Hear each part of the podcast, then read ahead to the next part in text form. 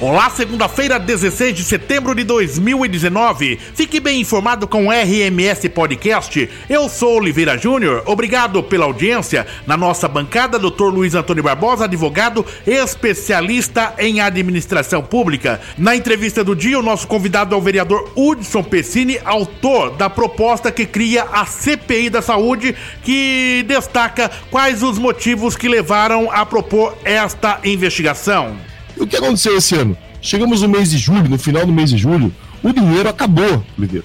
O dinheiro acabou. O dinheiro do, para o ano todo? Sim. O orçamento, que era 570 milhões de reais, mais de meio bi, chegou no mês de julho já não tinha mais recursos em caixa. Uhum. E o que, que isso vai fazer com uma cidade de aí 700 mil habitantes que recebe também é, é, é um, não sei se a palavra turismo da saúde, porque as pessoas elas migram para a cidade de Sorocaba uhum. em busca de saúde, visto que nós somos uma sede de região metropolitana e as cidades que nos circundam, elas não têm a estrutura que Sorocaba tem, as pessoas vêm para cá. Então, isso é grave, Oliveira, porque nós temos que manter os serviços públicos de saúde municipais funcionando até o final do ano. Isso inclui CGPasse, BOS, você inclui Santa Lucinda, você inclui Santa Casa e fora os outros aparelhos é, de saúde que são próprios municipais sem recursos. Quando, quando, acaba o dinheiro, o que faz a prefeitura? Onde ela vai buscar recurso nesse caso? Olha, onde ela recorrer? Aí existe aquela parte de socorro que você vai, vai acaba fazendo a manutenção entre passas. Você tira, por exemplo, no meio ambiente e passa para a saúde. Você tem hoje uma margem de 15% que você pode fazer essa essa mudança orçamentária. O que passar disso tem que aprovar na Câmara. O, mas o, o que me chamou a atenção foi assim: como ou quem é o responsável e para onde foi o dinheiro? Porque nós esgotamos praticamente no meio do ano um orçamento que era para o ano todo. E se nós estivéssemos construindo um hospital municipal, tivéssemos tido avanços significativos na saúde, até a gente poderia até compreender mas não foi isso que aconteceu. Então, o dinheiro destinado para o ano todo na saúde em Sorocaba, ele acabou em julho. Final de julho. 570 milhões. Exatamente. Zerou o cofre. Zerou. É muito grave, Udes, quando você apresenta uma denúncia como essa, Luiz, que dizendo que no, na metade do ano, no primeiro, me, na, no primeiro mês do, do, do, do segundo semestre, o, o, orçamento para uma determinada área acabou. Daí eu pergunto o seguinte: é, onde foi. É, gasta-se esse dinheiro, esse, esse dinheiro é, trabalha em cima da sua colocação, desapa, ou seja, acabou, terminou esse dinheiro. Dentro de uma visão lógica, você consegue, o que foi que se constatou até agora? Vocês vão começar a apuração. Esse dinheiro foi para onde? Por que esse dinheiro desapareceu no cofre? Vamos lá. É, problemas que já foram apontados logo de início. Você faz um contrato de 64 milhões de reais para terceirizar a UPH da Zona Oeste e da Zona Norte. Esse, esse contrato de 64 milhões de reais, ele não onde existiu a economicidade, que é a primeira, a primeira atribuição que você levanta quando você vai ter, terceirizar algo. Você tinha uma estrutura de, pessoa, de, de funcionários públicos nessas duas unidades que eram pagos com dinheiro público. A partir do momento que eu terceirizei e comecei a pagar 64 milhões por, por essa terceirização, o custo que eu tinha com os servidores continuou. Porque eu peguei os servidores simplesmente e realoquei eles nas UBS. E não aliviou em nada, porque era poucos, poucos profissionais que eu joguei na rede pública. E aí você vai assim, nossa, eu consegui um médico a mais na UBS da Vila Hortência, um médico a mais na UBS da Barcelona, um médico a mais na, na, na UBS do São Guilherme, e você vai ver o, o que melhorou. Nada. E você, por outro lado, você também é, conseguiu a colocar no orçamento 64 milhões de reais a mais.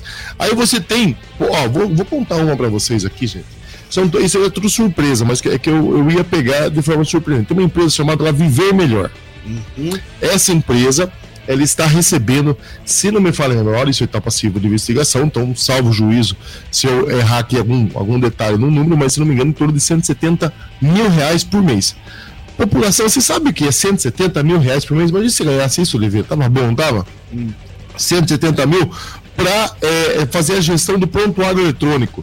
Sabe desde quando essa empresa está recebendo da, da, Prefeitura Municipal? Desde 2011. O que é o prontuário eletrônico? O, o, médico ele faz o prontuário dele e esse prontuário fica no sistema. Ele pode ser acessado de outras unidades, caso aquela mesma município passe em outras unidades. 170 mil reais mesmo. Sabe, sabe se é, é, quantos prontuários eletrônicos já foram aplicados na, na municipalidade? Hum. Desde 2011.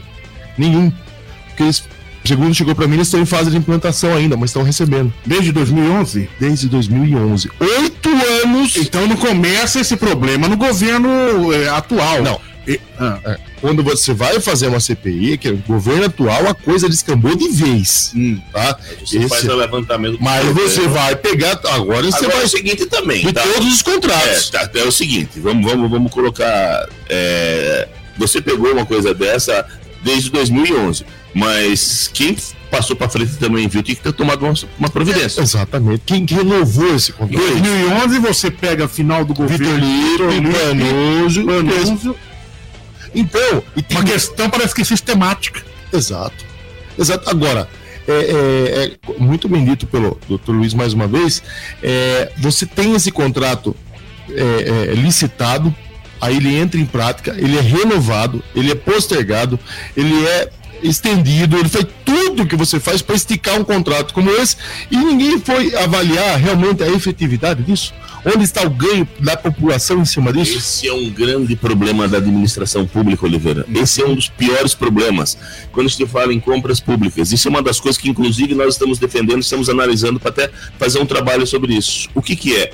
Não se analisa. Quando você analisa uma licitação, você analisa aí um trabalho público, ninguém analisa a efetividade se aquilo realmente está tendo algum resultado. As pessoas analisam papel. Então vem o Tribunal de Contas e vê, ah, deixa eu ver se o papel está certo. Mas aquilo está tendo algum resultado?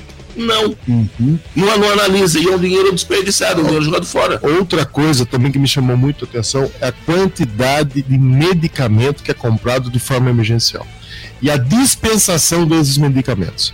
Não, existe, não existia até o mês de junho nenhum controle de dispensação de medicamento. Então você mandava medicamento para as UBS, para as UPHs, para, para os PAs e não se tinha controle. Então o que aconteceu? E já tá isso. Eu já tive uma reunião é, extraordinária com o Ministério Público do esquema das farmacinhas. Uhum. Então politicamente o político arruma um laranja para montar uma farmacinha.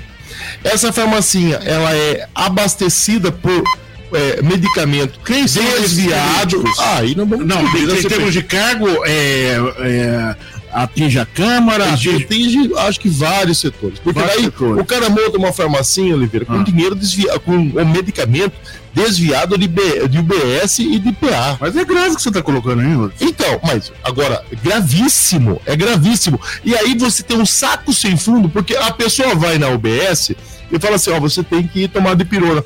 Mas nós não temos de pirona. A nossa é Mas vai na farmacinha do político tal, que ali você vai encontrar. Olha que interessante para capitalização de voto, como fica. E a população que não se curva diante. Mas de... é declarada coisa assim, em termos de. Infelizmente, é, Oliveira. É. Isso infelizmente é um problema que acontece em Brasil, tá? Infelizmente, a, a saúde no Brasil não, mas... ela tem muitos problemas.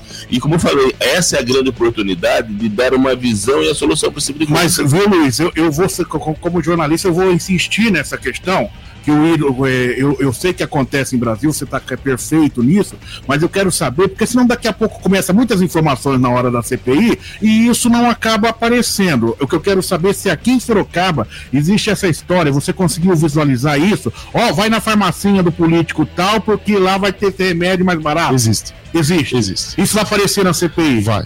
Vai aparecer? Vai, vai. Ok. Vai.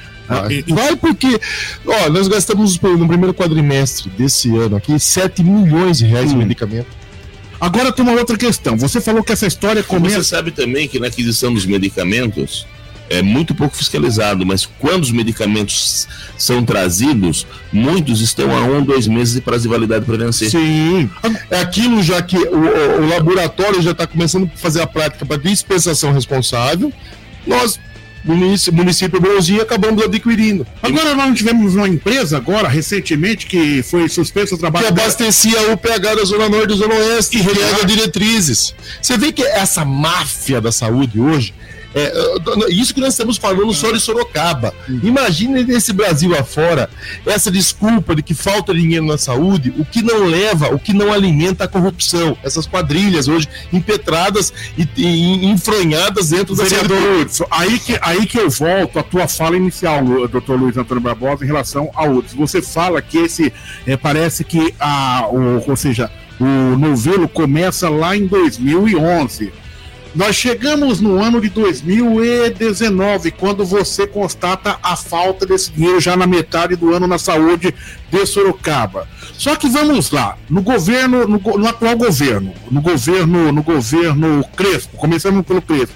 Quem foi o primeiro secretário da, da saúde de Crespo? Me fale a memória agora aqui. Foi Rodrigo Moreno? Rodrigo Moreno, ok. Foi Janaína que ficou um tempo. Janaína, então vamos lá. Janaína, Rodrigo Moreno, sai Rodrigo Moreno, entra Watanabe.